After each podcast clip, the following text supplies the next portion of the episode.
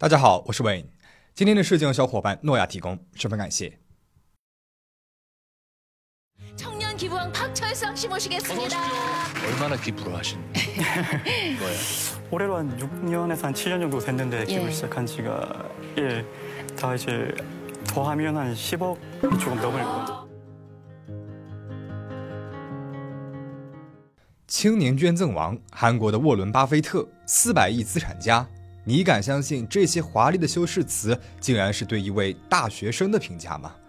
这位大学生并不是出生于多么显赫的家庭，也并没有运气爆棚中了大奖。他究竟是如何从一位普通的大学生，成为了名声大噪的慈善家呢？他如同神话般的故事，究竟有几分是真实的，又有几分是用泡沫堆砌起来的假象呢？那么今天我们就来讲一讲这位青年捐赠王的真面目。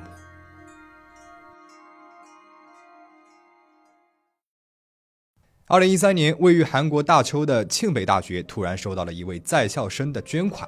共价值一千五百万韩元，大约是人民币八万。虽然这并不是一笔很大的金额，但是还没有工作的普通在校生一次性拿出来这么多的钱，还是在校园里引起了不小的话题。捐款人名字叫做朴哲相，一九八四年出生，是政治外交系的一名普通学生。他声称看到了学科直属的一名后辈为了赚取学费四处打工，最后遭受意外死亡，因此备受触动，才决心给学校捐款，希望能够帮助更多的后辈顺利的完成学业。这样一段隐情和他的采访，也让不少人备受感动。就这样，朴哲相的名气渐渐地传出了校园，在当地也有不少人知道了他的事迹。他的捐赠也越来越频繁，金额也越来越大。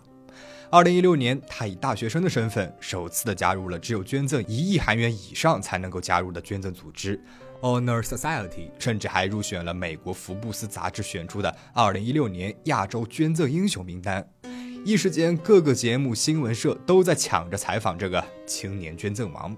人们都十分的好奇，这位青年究竟已经捐出了多少钱？更好奇他究竟是如何在年纪轻轻的时候就能够拥有如此多的财富。终于，朴哲相在某节目上亲自公开，自己迄今为止捐赠的金额加起来已经超过了十亿韩元，而自己之所以能有这样的能力，全部都是因为不同寻常的炒股能力。他称自己从中学时期就已经开始对股票产生了浓厚的兴趣，十二年间经历了起起落落，终于是掌握了一套自己独属的投资方法。十二年间，他一次都没有亏损过，最低也有百分之三十五的收益，而顺利时最高能够达到百分之一百五十。而他自己周一到周四在上课，周五到周末呢，则会去到总部位于香港的投资公司工作。二十五岁的他便赚取了一辈子都吃穿不愁的钱。제가 한 스물다섯 그때 평생 먹고 살 건 다 벌었어요. 산에 좀 잴 수 없겠지만 예예. 그래서 제 먹고 살 거는 다 해결됐고 부모님 노후까지 다 이제 예, 해결이 됐고 靠炒股赚取了四百亿韩元，也就是差不多两亿人民币。这个数字让人目瞪口呆。但是更加令人惊讶的是，他面对金钱想的不是如何挥霍满足自己的物质需求，而是如何帮助他人。 他给学校捐的奖学金啊，帮助了三百多名学生，还建立了九个奖学基金，一个医疗慈善基金。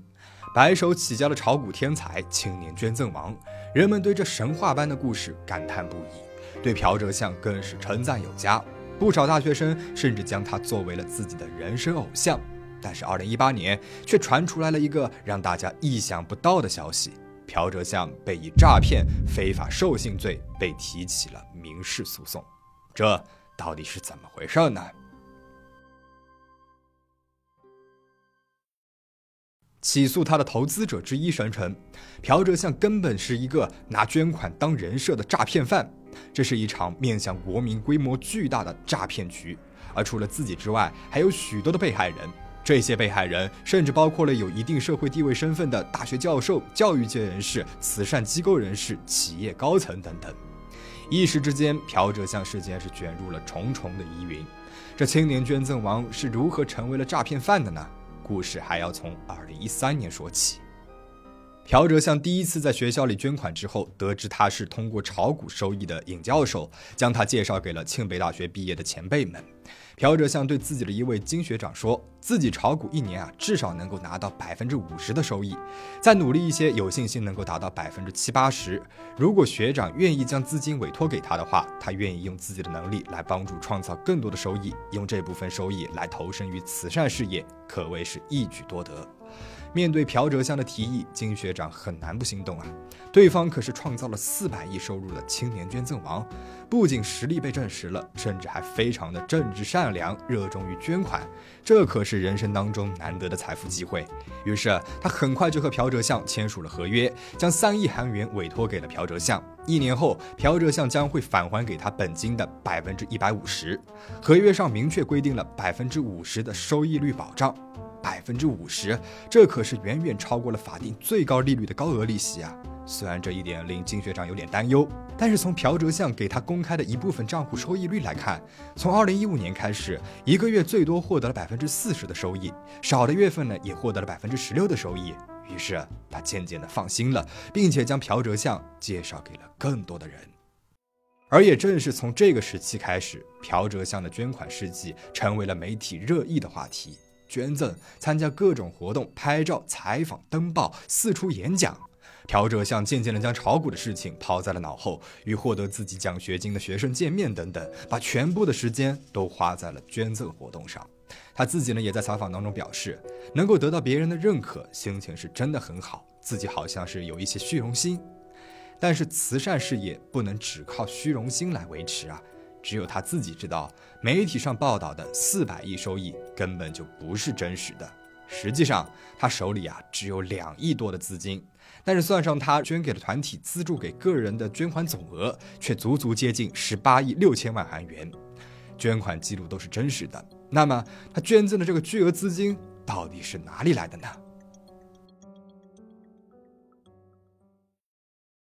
令人感到冲击的是，朴哲相捐赠的十八亿当中，没有一分是属于他自己的钱。随着朴哲相的名声大噪，接近他的人也越来越多了。不仅有庆北大学教授们给他介绍的各种慈善团体和所属人士，捐赠一亿韩元以上人士的组织 Honor Society 也是他接触名流的重要场所。这些社会领导层和权威人士们都被青年捐赠王韩国的沃伦·巴菲特的光环所迷惑。对他说的话更是深信不疑。朴哲相警告了他们个人炒股投资的危险性，并且声称在自己手上运转的金额呢就有数百亿韩元，就算是加上了几亿韩元，也不过像是在太平洋上放了一瓢水，就和当时对金学长许下的诺言如出一辙。朴哲相通过一样的方式，从教授、教育界人士、慈善机构负责人等处拿到了少则几千万韩元，多则十亿韩元的投资金。又能够赚钱，又能够帮助慈善，何乐而不为呢？有人甚至招揽了身边的亲朋好友们一起给朴哲相投资了十几亿韩元。但是朴哲相并没有将这些投资金进行法定的登记或者是申报，这属于是非法集资了。检方在调查当中统计出来，他从十五名受害者处一共是得到了投资金约二十一亿韩元。但是从二零一五年开始，他的股票就几乎再也没有过收益，一直是处于跌势。但是这期间，他也一直没有停过用别人的钱来做慈善，表面上依旧是风光无限。因此呢，就算是他没有向投资人公开股票的收益明细，投资人们也对他没有任何的疑心。朴哲项目就这样拆东墙补西墙的，不停的吸引了更多的人给他投资。但是钱一到手，不是捐给了某个慈善基金，就是用来还给合约到期的投资人。直到二零一七年，有一位股票权威人士注意到了朴哲相，并且在社交网络上公开的质疑他，说如果他真的靠股票赚取了四百亿，那就请晒出证据来。但是朴哲相却一直默默无答，不曾回应。最终在接连的质疑声之下，朴哲相才勉强出来回应，说自己从未亲口说过四百亿的收益，这是媒体的误报，自己估算的实际收益是十四亿左右。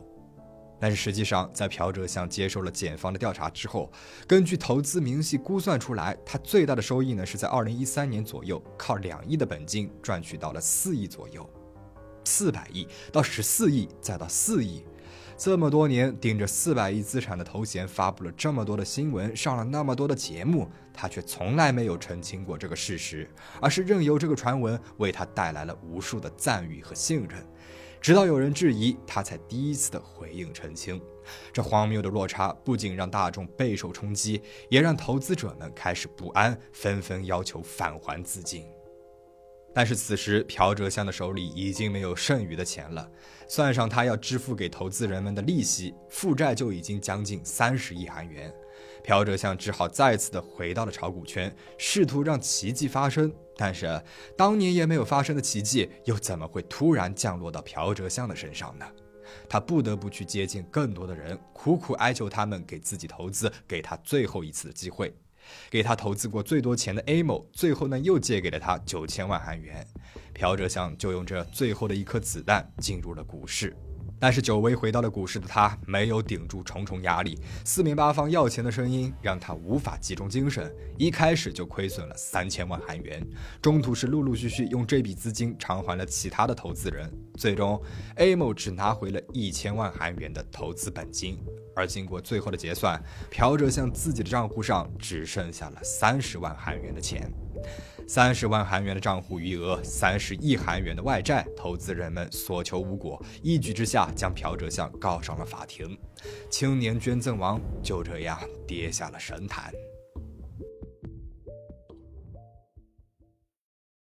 遭到了民事、刑事起诉的朴哲相，从二零一九年一月开始接受了警方的调查。起诉他的投资者们当中，还有许多呢都是庆北大学的教授们，他们因为社会上的名声而不敢站出来。而有的投资人对朴哲相深信不疑，甚至让亲朋好友也一起投资，最终却不得不卖了自己的房子，用自己的钱来承担这一部分的损失。而朴哲相面对起诉和空空的账户，只能够无力地低头认罪，并且提交了所有的交易明细。但是令人惊讶的还有一件事情是，有数十份的请愿书寄到了法院。这些请愿书不是别人，正是当年被他资助过的学生们。他们认为朴哲相并不是故意欠钱不还的，而是专注于慈善事业，没有精力放在炒股上，因此才面临了亏损。但他们都是多亏了朴哲相，才能够得到学费和生活费的补贴，顺利的毕业乃至就业。其中就有一位女同学表示，自己甚至并非通过奖学基金，而是朴哲相私下每月给她提供资助，甚至还为她垫付了父亲的牙科就诊费。对她来说，朴哲相就是一个大恩人，即使是犯了错，也不应该承受这么大的惩罚。那真的如学生们所说的，朴哲相只是好心办了坏事儿，挪用资金也全是为了帮助别人，没有丝毫的私欲吗？在朴哲相提交的十年出入境记录当中，投资者们发现朴哲相当年宣传的这个香港投资公司也都是假的。他不仅没有出入境记录，甚至都没有护照。他已经二十九岁了，却因为缺课一直没能够毕业。实际上，除了慈善人和炒股投资家的这个身份，他根本就没有正式的工作和职场。而他每每用来招待投资者们的家，那栋当地最高价的豪宅，也根本不是他自己的收入能够负担得起的价格。除此之外，他的转账记录里面还充满了数十笔几亿韩元的转账记录，收款人不是他的女朋友，就是他的家人们。也就是说，这些年朴哲相不仅用投资人的钱做了慈善，获得了社会上的地位和名誉，连生活上的物质条件也都是靠这些钱来实现的。